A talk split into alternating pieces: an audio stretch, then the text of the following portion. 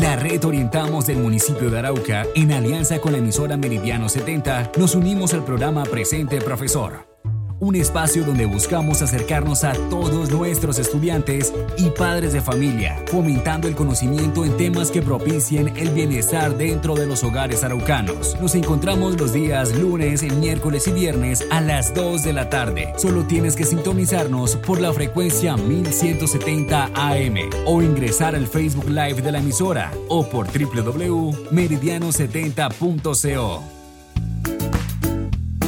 Buenas tardes, queridos oyentes. En el programa del día de hoy hablaremos de un tema muy importante, la salud mental en tiempos de COVID. Compartiremos algunas recomendaciones para poner en práctica en el entorno familiar durante el aislamiento preventivo. Pero primero debemos conocer qué es la salud mental. La salud mental incluye nuestro bienestar emocional, psicológico y social. Afecta la forma en que pensamos, sentimos y actuamos cuando enfrentamos la vida. También ayuda a determinar cómo manejamos el estrés, cómo nos relacionamos con los demás y tomamos decisiones. La salud mental es importante en todas las etapas de la vida, desde la niñez y la adolescencia hasta la adultez y la vejez. Mi compañera Diana, orientadora del Centro Educativo Santo Ángel, nos contará por qué es tan importante la salud mental en este periodo de confinamiento. Buenas tardes a todos. Como ya nos mencionó Tatiana, tener un adecuado equilibrio de nuestra salud mental tendrá efectos positivos en nuestra vida cotidiana y es clave para sobrellevar estos momentos de dificultad y mantener una buena relación con todos los integrantes de nuestra familia. Queridos oyentes, vamos a volver a escuchar el primer capítulo de nuestra radionovela Secretos de Familia, donde los Gómez nos presentan una situación que puede estar ocurriendo en los hogares. Queridos oyentes, bienvenidos a su novela Secretos de Familia. Hoy, la familia Gómez nos presenta un tema que en la actualidad nos incumbe a todos, las prácticas de autocuidado que debemos tener ante el COVID-19. Hace aproximadamente cuatro meses el mundo cambió. Desde que estábamos en confinamiento, las familias han aprendido a conocerse gracias al tiempo que están compartiendo juntos. Les voy a contar la historia de la familia Gómez. Pedro y María se conocieron muy jóvenes y su amor fue tan grande que decidieron formar una familia. Pedro actualmente tiene 40 años y atiende su propio negocio en la plaza de mercado junto con su hermano Eusebio. Su esposa María es una mujer de 35 años, quien se encarga de las labores del hogar Además tiene su propio taller de costura. De esta unión nacieron tres hijos. Paola tiene 16 años, cursa el grado 11. Mario tiene 11 años y está en sexto. Y el menor y más travieso de los Gómez es Sebastián, quien tiene 8 años y cursa el grado tercero. En la casa de los Gómez también vive la señora Matilde, quien es la mamá de María, y el señor Eusebio, quien es el hermano menor de Pedro. Así comienza esta radionovela. Capítulo 1. Aprendiendo a vivir con el COVID-19. Hola, mija, ¿cómo está? Mijo, espere. Recuerde que antes de entrar a la casa tiene que desinfectar los zapatos y seguir para el baño a bañarse todo el cuerpo y también cambiarse la ropa. Cierto, mija, se me olvida. Como todo el mundo nos cambió, ah, qué difícil es acostumbrarse. Como siempre usted es paranoica, María. Ese supuesto coronavirus no llegará acá. Sí, Eusebio, usted siempre tan relajado, ¿no? Es que si no hay casos hay que cuidarse. Mamá, ya estuvo la cena. Bueno, hija, vaya llame a su abuela y pasemos a cenar. Mientras cenaban, vieron noticias y como ahora todo está relacionado al COVID, es imposible que en la familia este tema no se vuelva un debate. Después de esto, la familia Gómez acordó que de ahora en adelante lo más importante para prevenir el COVID-19 es el autocuidado y el distanciamiento social. Surgieron los siguientes acuerdos. Cuando salgan de la casa, recuerden ponerse el tapabocas, pero que les cubra la nariz y la boca. Los abuelos como yo debemos quedarnos en casa. Al regresar y antes de entrar a la casa debemos desinfectar nuestros zapatos con agua y cloro o alcohol. Y también es importante que cada dos horas lavar las manos con agua y jabón. Papá, recuerde que si va a atender a los clientes, les debe decir que se mantengan a dos metros de distancia.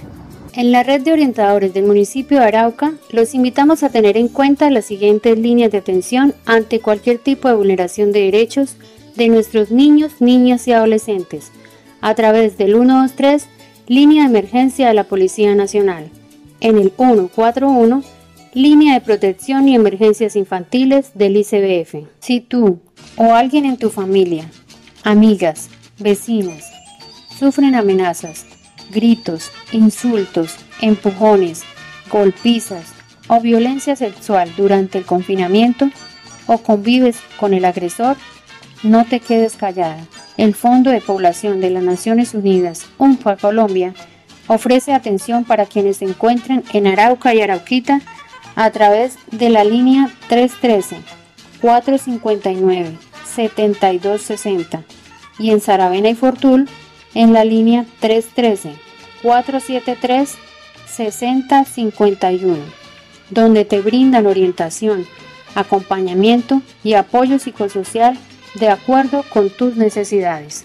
Si eres sobreviviente de violencia sexual, las primeras 72 horas posteriores a la agresión son cruciales para tu salud física y mental. Evita bañarte y acude a la institución de salud más cercana lo antes posible no importa tu nacionalidad, situación migratoria o de afiliación al sistema de seguridad social en salud. También tienes derecho a recibir protección, atención psicosocial y legal. La atención médica de urgencias es tu derecho y es gratuita, incluso durante el confinamiento. De igual manera, como líneas gratuitas para orientación, reporte de casos y denuncias, en la línea 155 Consejería Presidencial para la Equidad de la Mujer. Y si tienes alguna denuncia a la Fiscalía, marca la línea 122. Juntos por los niños. Y recuerden seguirnos sintonizando y disfrutar de las historias de nuestra radionovela Secretos de Familia.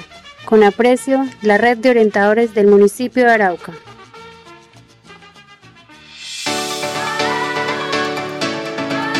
Buenas tardes. Los saludo nuevamente. Les recuerdo mi nombre. Julia Borrero, orientadora escolar de la institución educativa Mate Candela. Teniendo en cuenta la radionovela, donde la familia Gómez se encuentra, como todas las familias, en confinamiento dentro de su hogar, les recomendamos algunas acciones propuestas por el Colegio Colombiano de Psicólogos, indicadas por expertos. Es un equipo de respuestas psicológicas frente al COVID-19. Lo que buscamos en estas acciones es que las puedas desarrollar en tu vida diaria. Ellas te permitirán mejorar en tres aspectos de tu salud mental. En relación contigo mismo, en relación con tu familia y en relación con los demás miembros de la sociedad. Bueno, los dejo en compañía de Astrid, orientadora escolar de la institución educativa agropecuario municipal. Gracias, Julia. Es importante resaltar algo y es que para estar bien con el mundo exterior debemos estar bien con nosotros mismos, debido a que somos el reflejo de nuestros pensamientos y emociones. Es por esto que el autocuidado es tan necesario, al igual que estar muy atentos en los cambios de salud física emocional de los tuyos, o sea, de todos nuestros seres, eh, de las personas que estamos en el hogar. Vamos a dar algunas recomendaciones importantes en el tiempo de, cuarentena, ¿no? En este tiempo en donde de pronto las emociones se ven fluctuantes, ¿no?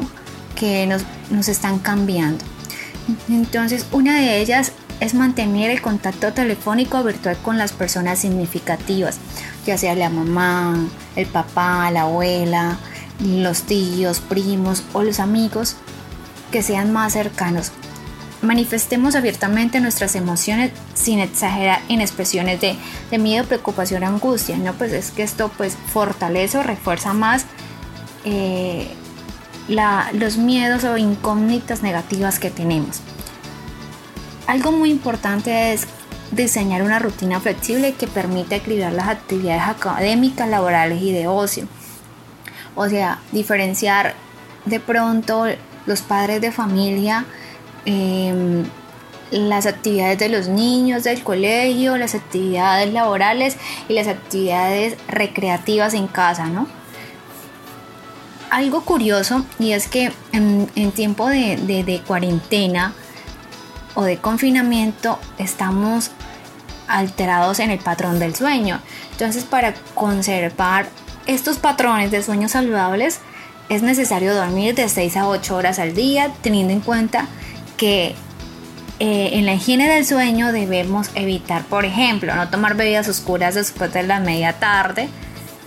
Esas personas, o por ejemplo, yo lo digo porque pues yo soy amante del café, no, me encanta el café, no tomarlo a las 5, porque pues nos, altera eh, la hora de dormir, ¿no? Tomar una ducha caliente tibiecita de 2 a 3, de a 3 minutos nos va a ayudar mucho a que nuestro cuerpo se relaje y nos favorece para dormir. Así como evitar también la luz blanca al momento antes de dormir, 20 minutos antes de dormir, dejar el celular a un lado, apagarlo, pegar la televisión, el que esté en el computador, pues también el computador o en la tablet y así mejora nuestra calidad del sueño. Algo que, se me olvidaba y, es importante también es, realizar ejercicio físico, ¿no?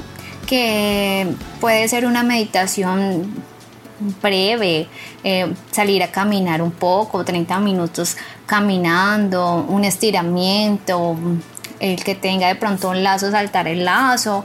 Eh, si no tenemos pesas, mancuernas, pues cojamos la, la botella de agua y hagamos uno que otro ejercicio para que nuestro cuerpo esté en constante movimiento y pues evitar aquello del sedentarismo, ¿no?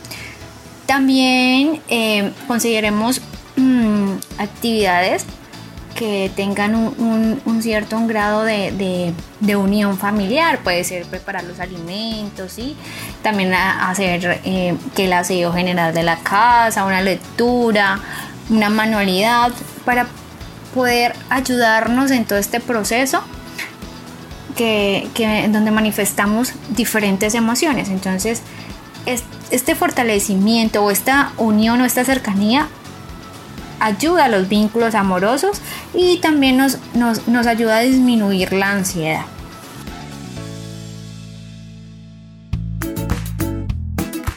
Escucha música que ambiente tus emociones. Evita la música a alto volumen. Evita las canciones con contenido agresivo o violento. Recuerda que el miedo es una emoción natural en situaciones de riesgo. Procura no amplificarlo mediante preocupación exagerada, pero tampoco intentes evitarlo o luchar contra él. Deja que la emoción esté y gestiónala a través de una comunicación efectiva y afectiva con tus seres queridos. Identifica los pensamientos y creencias que generan malestar. Es posible que sistemáticamente aparezcan pensamientos recurrentes sobre la situación de riesgo actual. Déjalos estar. No luches contra ellos. Intenta una actividad de distracción para cambiar el foco de atención. Mantener un pensamiento adaptativo es una posibilidad. Es decir, no dediques todo el tiempo a pensar, discutir, leer o escuchar temas relacionados con el virus. Ambienta tus conversaciones con otros temas que generen tranquilidad. Sigue las medidas de prevención sugeridas por el Ministerio de Salud y el Gobierno. Lavado de manos, limpieza de superficies y distanciamiento social. Procura que lo anterior sea de forma equilibrada y no de forma excesiva. Cuida a quienes están alrededor. El autocuidado es necesario al igual que estar atentos a los cambios de salud física y emocional de los tuyos. Cambios en el comportamiento, expresiones emocionales persistentes, cambios en el estado de ánimo, sumado a los síntomas físicos, son claves para indicar que es necesario intervenir. Controla el acceso a las noticias. Evita la búsqueda excesiva de información o lectura de noticias que no provengan de fuentes confiables. De igual manera, las relaciones con nuestros seres queridos, al estar confinados, posiblemente se han vuelto más estrechas o en algunos casos han generado conflicto, considerándose como algo habitual en esta situación inesperada. Mi compañera Diana nos comparte las siguientes recomendaciones para ser puestas en práctica en el entorno familiar.